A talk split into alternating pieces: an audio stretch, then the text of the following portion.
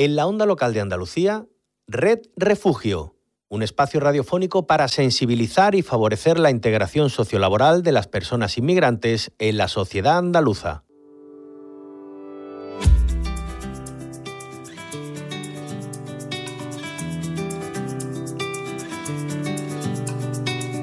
Pasas el día conectado, escondido en algún lugar, acechando como un extraño controlando con tu mano alguna falsa realidad sin entender lo que está pasando. Tienes que tratar de comprender que están cayendo estrellas en el mar y no las ves. Vas mirando de reojo a la verdad, son los rostros de la vergüenza que te rozan sin tocar. Mires para otro lado, a mi corazón abandonado Muy tarde para levantarte. Por eso que se abra la muralla y se crucen las palabras olvidadas en la playa.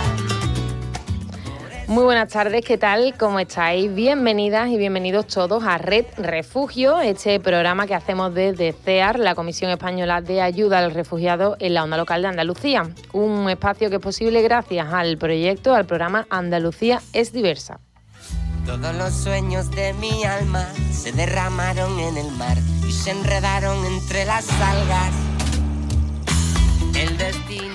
Y hablamos en Red Refugio de personas refugiadas, eh, de las situaciones en diferentes países del mundo que, que las obligan a huir, eh, también de las vulneraciones sistemáticas que se suceden de, de, los derechos humanos y de cómo podemos ayudar y apoyar como sociedad de acogida. Me acompaña cada lunes Luis Millán, voluntario en CEAR y en este programa, Red Refugio, que hoy es su cumpleaños. Luismi. Vaya, hombre, me has pillado, me has pillado. Eso es por Facebook, ¿no? Que canta. Eso es por Facebook porque yo te tengo, te tengo vigilado. Claro, claro. ¿Cómo bueno, lo vas a celebrar? Pues nada, así, de forma muy sencilla y muy tranquila. ¿Eh? con mis amigos más muy cercanos. Bien, muy bien, muy Así bien. que gracias. Y aprovechar el veranito. Eso Naciste es. en verano. Sí, sí, es verdad. bueno, pues estamos ya eso en el mes de julio, primer lunes de este mes, que suele ser muy caluroso. Y compañeros, hace unos días, el día 28 de junio, eh, celebrábamos, conmemorábamos el Día del Orgullo LGBTI. Y lo, lo, prometido es deuda, dijimos que traeríamos esta temática de refugio y concretamente hoy nos vamos a ir hasta Honduras para descubrir la situación del colectivo LGBTI en el país. Todos somos refugiados, por eso que se abra la muralla y se crucen las palabras olvidadas en la playa. Por eso, si te quedas a mi lado, en cualquier frontera, todos somos refugiados en cualquier frontera, todos somos refugiados. En cualquier frontera, nadie, nadie es separado. En cualquier frontera, todos somos refugiados.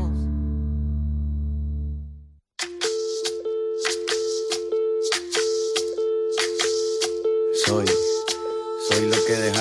soy toda la sobra de lo que se robaron. Un pueblo escondido en la cima, mi piel es de cuero, por eso aguanta cualquier clima. Soy una fábrica de humo, mano de obra campesina para tu consumo. Frente de frío en el medio del verano, el amor en los tiempos del cólera, mi hermano. El sol que nace. Y empezamos como siempre con nuestra caravana musical. ¿Qué escuchamos, Luis? Mi cuenta. Pues mira, aprovechando que nuestra invitada de hoy es del otro lado del océano, traigo una canción que se titula Latinoamérica, del grupo de Calle 13. Eh, otra oportunidad de hacer reflexiones interesantes sobre los que no tienen tanta suerte como tú o como yo y se ven obligados a huir. Dice la canción cosas como estas. Soy la fotografía de un desaparecido, la sangre dentro de tus venas. Soy un pedazo de tierra que vale la pena, una canasta con frijoles. Soy Maradona contra Inglaterra anotándote dos goles. Soy lo que sostiene mi bandera. Escuchadla con atención.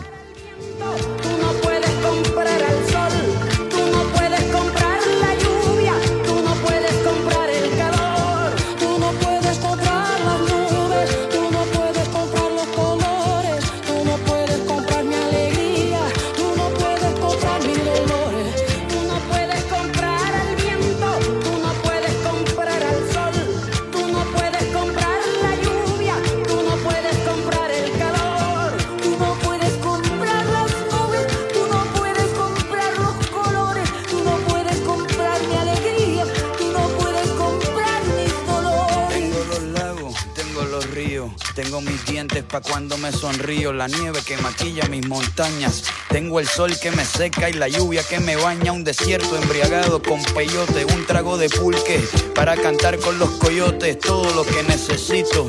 Tengo a mis pulmones respirando azul clarito. La altura que sofoca.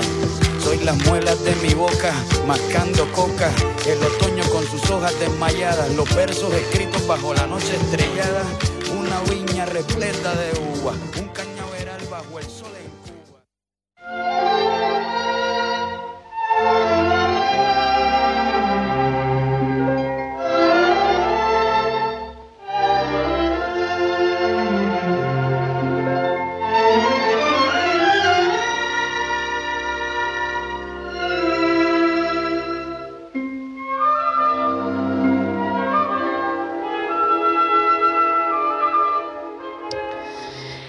después de nuestra música, eh, una peli, ¿no? Para, para nuestra sección de candilejas. Pues sí, como siempre. Mira, hablábamos hace poco del reciente Festival de Cine Africano de Tarifa. Pues bien, hoy, aunque ya ha terminado el festival, os traigo la película que inauguró precisamente ese certamen.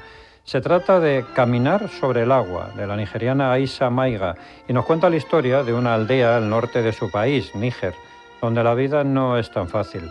Los que allí viven eh, no tienen acceso a electricidad o tecnología, no hay teles o radios en las casas, como aquí, ¿no? Tampoco disponen de carreteras ni vehículos a motor. Pero lo que más necesitan sus habitantes es el agua.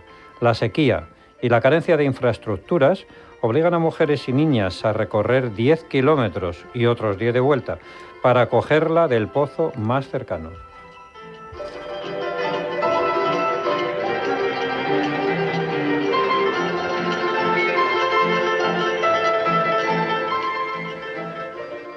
Una película sensible, con una fotografía impresionante y que trata una temática crucial, la falta de agua para vivir. Esa que creemos que nos sobra aquí, en el primer mundo, pero que a ellos les escasea y a veces es motivo más que suficiente para marcharse lejos de lo que más quieren.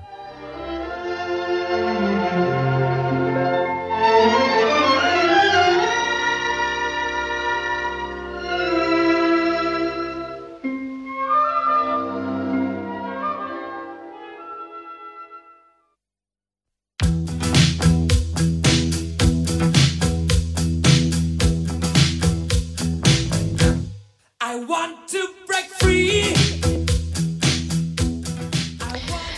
Y como decíamos al principio, hoy nos vamos a ir hasta Honduras para hablar de los derechos del colectivo LGBTI. Lo primero que nos encontramos es que eh, ni el matrimonio entre personas del mismo sexo, ni la adopción por parte de parejas homosexuales están permitidos por la ley, ni siquiera se aprueba la unión civil como sí sucede en otros países. Sin embargo, debido a que la discriminación por motivos de orientación sexual e identidad de género están ampliamente extendidos en el país y con múltiples crímenes de odio reportados, el Congreso Nacional de Honduras aprobó en 2013 una serie de reformas al Código Penal para garantizar la protección del colectivo contra la discriminación.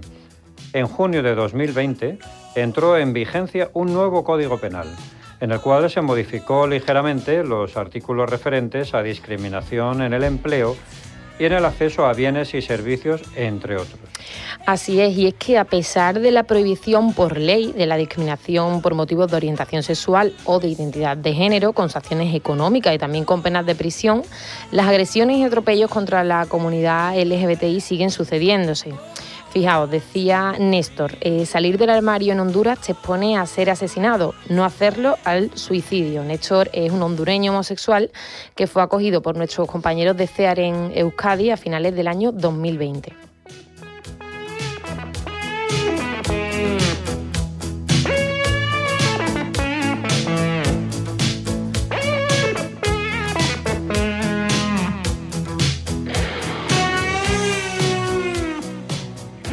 Eh, si hablamos de las personas transexuales en Honduras, nos encontramos con noticias desoladoras.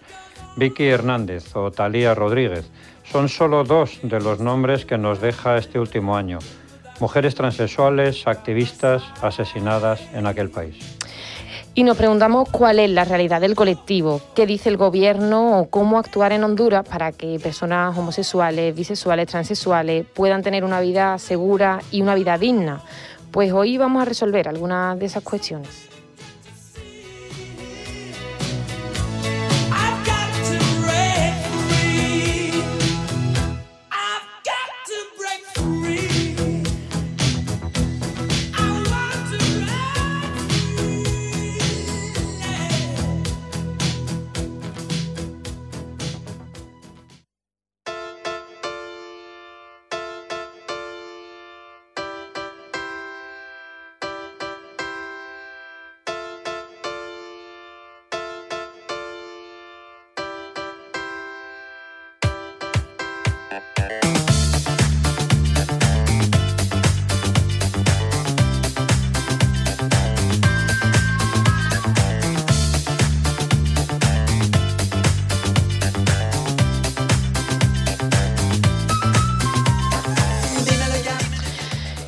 Para hablar de todo esto, hoy nos acompaña precisamente una mujer hondureña que nos va a contar en primera persona pues, la situación del colectivo LGBTI en el país.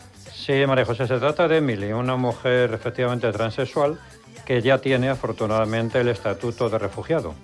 Refugiada aquí en España y que vino huyendo del suyo, de Honduras, como nos va a contar.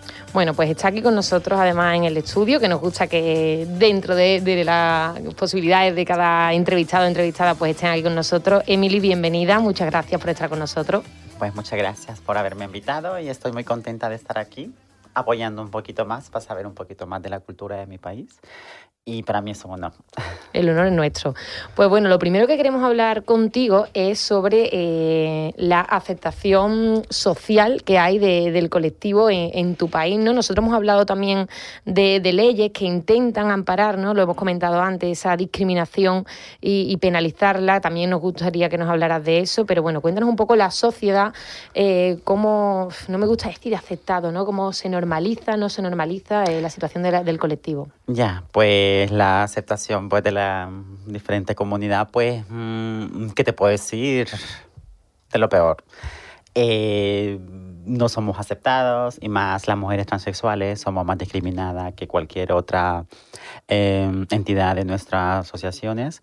Y pues bueno, eh, no somos bien vistas pues ante todo eso. Y entonces... mm, eh, no sé qué decirte, la verdad, pero es que es una cosa mm, de odio, vamos, nos ven como odio, más que todo, a nosotras. Y esas leyes que nosotros hemos dicho que, que hace unos años ¿no? el gobierno reforma el Código Penal eh, para, mm, digamos, penalizar esa discriminación, ¿hace que esa discriminación se haya disminuido o no? Bueno, ha disminuido un poco, la Sí. verdad que sí, con ese nuevo código penal que han hecho, pero mm, la cosa sigue igual, ¿sabes? Eh, siempre los crímenes se cometen, eh, la, así por decírtelo, las palizas siempre existen y no se sabe y no hay, mm, no se encuentra a la persona a la que es el agresor. Entonces seguimos en lo mismo, pero bueno, se sigue luchando Poco a poco. hoy en día poco a poco para poder. Sigues haciendo, por lo que veo, ¿no? un seguimiento de, de cómo está esta situación en tu país, ¿no? aunque vivas aquí. Sí, sí, sí, yo siempre tengo mucho contacto con mis amigas y todo eso porque yo trabajaba también en las asociaciones mm, como defensora de derechos humanos, seguíamos también ver los casos de las denuncias que teníamos en el Ministerio Público, las marchas, la, mm, eh, la protesta por crímenes de muchas compañeras también de la comunidad trans que fueron asesinadas en ese entonces. Y, y eso, pues esas son una de las razones por la cual yo también estoy por, por acá. Y la diferencia de trato con respecto a los homosexuales, que nos contabas antes, que es bastante grande, ¿no? Allí en Honduras. Se trata igual, eh, se acepta igual, ¿no? A los homosexuales, a los transexuales, a la hora de, por ejemplo, pedir un trabajo. Ah, no, no, ya ahí hay mucha diferencia, porque una mujer transexual no es aceptada en un trabajo, la verdad. Nos gustaría trabajar que en un supermercado, en un banco, cosa que nunca se ha visto a una mujer transexual trabajando allá. Encima no nos dejan ni de ser dependientes trabajar en ningún sitio. Nos cierran las puertas solo el hecho de que tenemos nuestra identidad, eh, nuestro DNI, eh, nuestro nombre legal que nos han puesto nuestros padres, pero ya cuando ven eso, ya la apariencia puede ver que es una chica, mm, ¿va? Pero en el momento de la realidad, de buscar un empleo o de ir a una entrevista, prácticamente ya no puedes acceder a eso. Sí, que eso a, a lo mejor al colectivo homosexual no, no le pasa, ¿no? Está Claro, más normalizado, porque el, el homosexual está más normalizadito, es más aceptado, puede pasar por cualquier circunstancia como cualquier persona, ¿no? No es que nosotras no, pero, pero sí, nosotras en ese aspecto estamos muy, muy, muy discriminadas Vale. en todos los aspectos.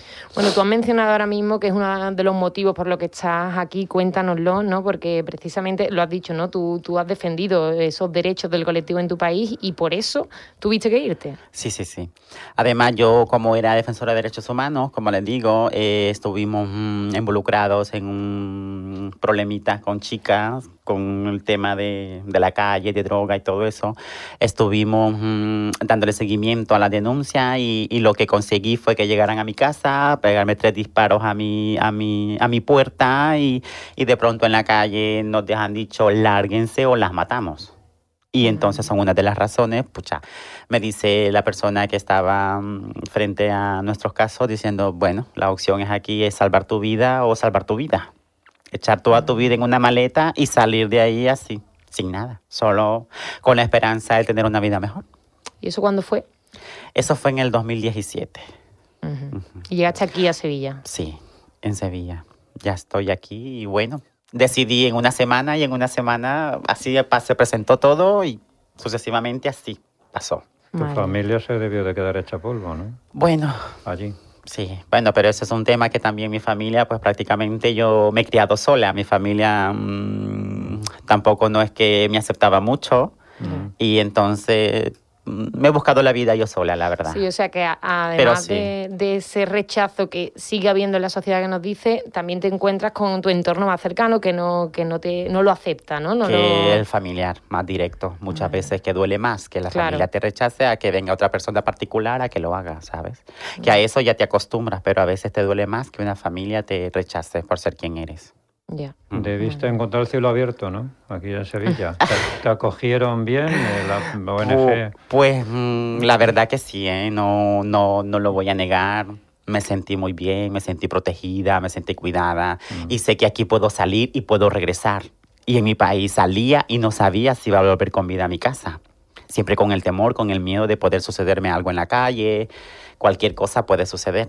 Entonces mm, aquí tengo mejor vida en ese aspecto de seguridad. Estás más segura, claro, más Sí, confiada. más confiada. La suerte que no han tenido seguramente algunas amigas tuyas allí, ¿no? Has conocido, suponemos, en directo mm, a alguien de tu entorno que haya sido maltratada, incluso asesinada Sí, por estos sí. motivos. muy amigas, muy amigas mías, mm, bueno, que incluso les voy a contar así poquito que al lado mía pues asesinaron una amiga mía. Y qué hacíamos nosotros y si había una un- los disparos pues había que salir no huyendo. Y pues por desgracia pues mi amiga ha quedado ahí algo otras mm, que ejercían la prostitución en ese entonces eh, las iban a matar por mm, discriminación, por ser unas mujeres transexuales y, y siempre uno acude, no te voy a decir que yo tampoco no me voy a involucrar porque soy una mujer transexual y me pongo sobre los pies de, de todos Claro. y pues es la única opción que muchas veces tenemos para poder subsistir y vivir. Es increíble. Y bueno, eh, antes has dicho ¿no? que, que poco a poco no se va avanzando. eh, tú tienes a tus amigas allí que te cuentan, ¿no? No sé si. Porque, claro, eh, hemos dado la noticia ¿no? de dos mujeres asesinadas, transexuales, activistas, Exacto. en este 2022. Y, y es un- una búsqueda rápida que, que puede que haya muchas más, ¿no? Que te cuentan ellas. Sí, hay más. Siempre hay muchos crímenes, la verdad, y más con las mujeres transexuales.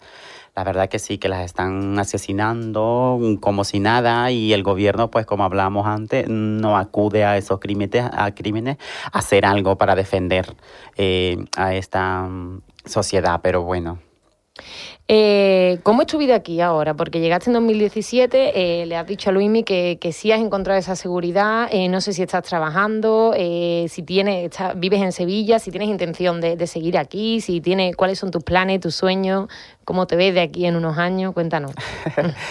Pues por ahora mismo estoy muy bien, no me puedo quejar, estoy tranquila, tengo la seguridad, me siento bien. Ahora mismo pues estoy trabajando en un restaurante que me ha aceptado tal y como soy, las personas son súper, súper, súper buenas. La verdad que mm, España en general me ha, me ha respaldado y he encontrado lo que yo he querido. Bueno, siempre tenemos ese problema, ¿no? De ser una mujer transexual incluso acá mismo que, que no podemos acceder también así libremente a un empleo. Entonces, mm, hay que luchar, seguir. Ya. Eh, tú eres una de esos pocos casos, ¿no? Porque hace poquito, el, el 20 de, junio, fue el Día Mundial de las Personas Refugiadas y nosotros en CEAR presentamos nuestro informe anual con los datos de asilo de- del año anterior. Eh, España no, no tiene un porcentaje muy alto de resoluciones de asilo favorables. Eh, en 2020 fue solo el 5%, el año pasado sí que fue el 10,5%, se, ha mm, doblado la- ese porcentaje. Seguimos lejos de la media europea, que está en el 35% este año, bueno, el 2021. Tú sí fuiste uno de, de esos casos, ¿no? De favorables, ¿no? Tú tienes tu, tu estatuto de refugiado, sí. lo ha dicho Luismi. Supongo que eso lo recibiste, eh, porque claro, por motivos de, de, no sé si fuera persecución, ¿no? De, del- por pertenecer a un colectivo, lo recibiste, supongo, como una noticia, como un alivio y, y seguridad, ¿no? Claro, claro, porque cuando tú llegas acá vienes sin nada, ¿sabes? Tú dices, bueno, a lo que me ¿Ahora prepare qué, la vida. Y he llegado acá, pues he presentado mi documentación como lo que los requisitos que se necesitan para poder aplicar a lo que es el refugio. Pues mm, del hecho de ser una mujer transexual, mm, tengo, no es necesario presentar mm, eh, evidencias. ¿verdad? Eh, de lo que sufrimos, porque es la realidad lo que se está sufriendo en nuestros países. Y lo digo en nuestros países por nuestros países vecinos. Centroamérica, eh, vamos, para una mujer transexual es muy difícil poder vivir y poder estar una vida estable, la verdad. Y bueno, aquí me han concedido lo que es el asilo. Cuando me lo han concedido, ay, yo brincaba, decía yo, qué bien, ya tengo una estabilidad, ya voy a poder iniciar una nueva vida, conseguir un empleo. mm, muchas emociones encontradas que digo yo que bien, que muchas Claro. veces no las tenemos. Claro que sí. Pues, Emily, muchas gracias por, por compartir con nosotros tanto tu testimonio, tu historia de, de vida, eh, como, bueno, acercarnos un poquito en primera persona a la realidad que, que se vive en tu país y, y gracias por estar con nosotros. Pues gracias a ustedes por invitarnos y espero que sigamos siempre haciendo lo mejor y seguir trabajando para una vida mejor para todos. Claro que sí, eso haremos. Muchas gracias. Gracias.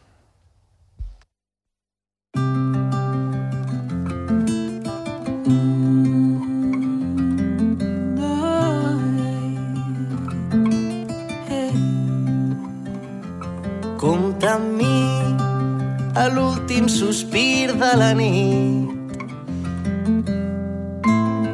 I en el primer alè del dia els teus llavis quan badallis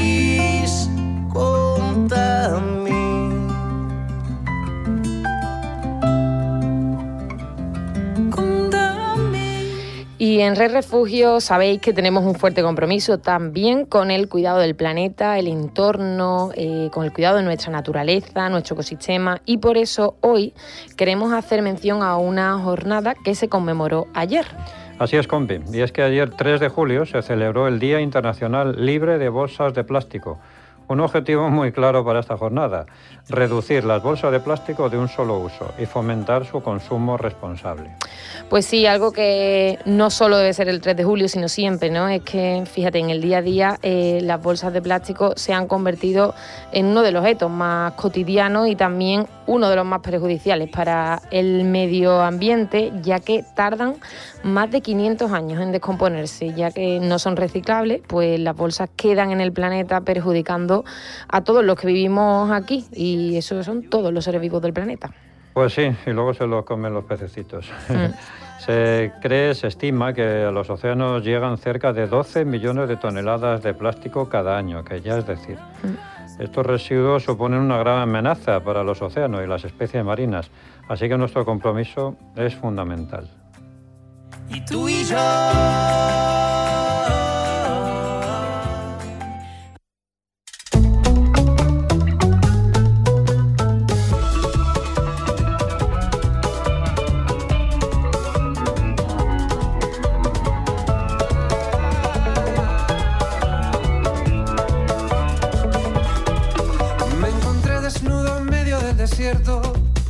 Confundí sus dunas con olas de mar. Intentando. Bueno, ¿y a dónde nos vamos hoy, Luismi, con nuestra sección de Acoge un plato? Pues mira, nos vamos a quedar en Latinoamérica con Emily, aunque nos vamos a ir un poquito más abajo, a Colombia.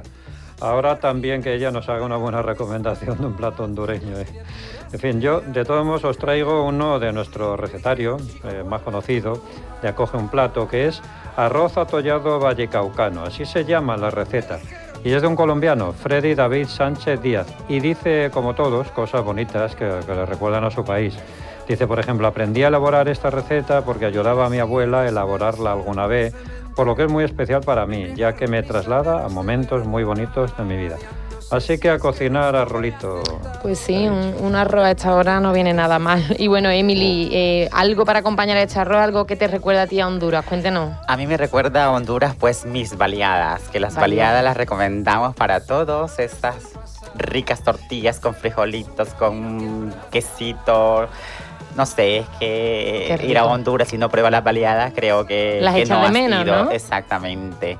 Y bueno, si tenés gustos más exquisitos, pues una rica y deliciosa sopa marinera que son hechas en todos los restaurantes de nuestro país. Qué Así rico. que ya Bueno, saben. pues nos la apuntamos, nos la apuntamos. Y bueno, vosotros y vosotras que nos escucháis ya sabéis que tenemos un recetario, Acoge un Plato, está en la página web de Acoge un Plato, www.acogeunplato.org y ahí podéis consultar todas las recetas y bueno, son recetas de personas de diferentes países, eh, personas que han sido acogidas por CEAR y han compartido con nosotros todos los platos tan ricos de, de su país, así que merece la pena, os animamos a que lo visitéis.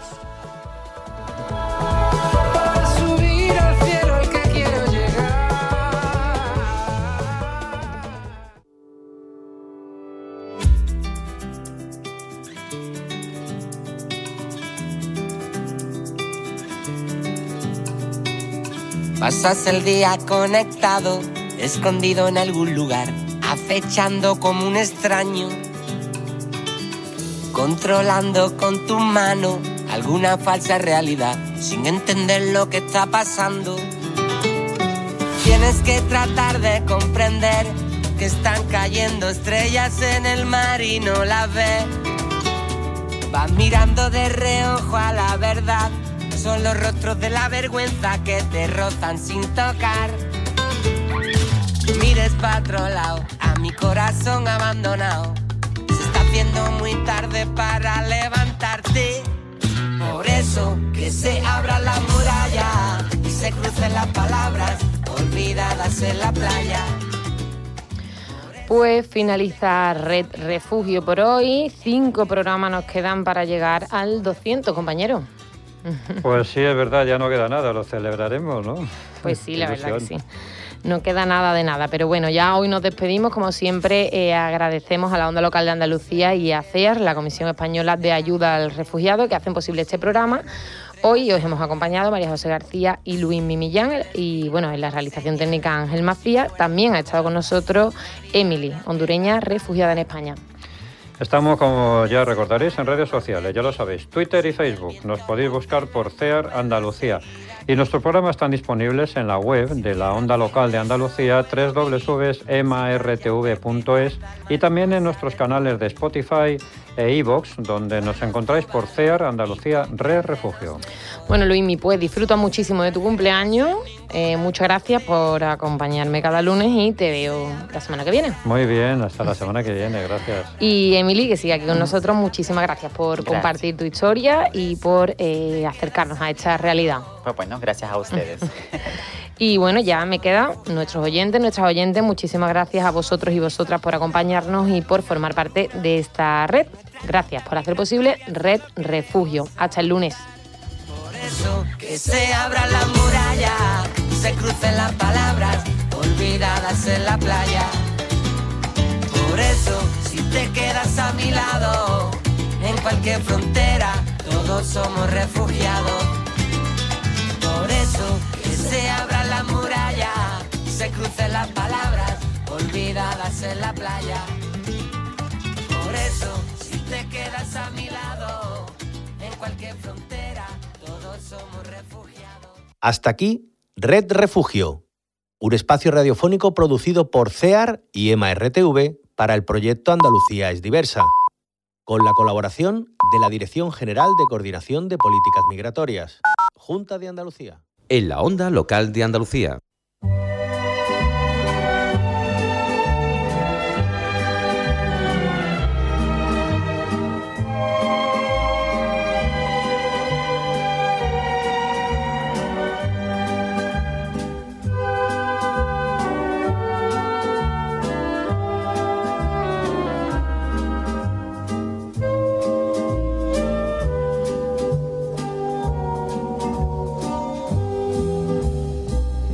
Buenas y veraniegos días. Bienvenidos una semana más a Cine desde el Paraíso. Estamos aquí cada siete días en o a través de la onda local de Andalucía. Con Paco López en el micrófono y con el amigo Juan Ureva ahí en los controles para llevarnos, ponernos la música tan bonita que va a sonar hoy, que vamos a tener un programa de bonito, de bonito, de bonito. ¡Guau! No lo podéis ni imaginar. Así que vamos a comenzar ya con una, una canción que tiene nombre de mujer. Carmen, Carmen, yo ya no sé cómo voy a hablarte.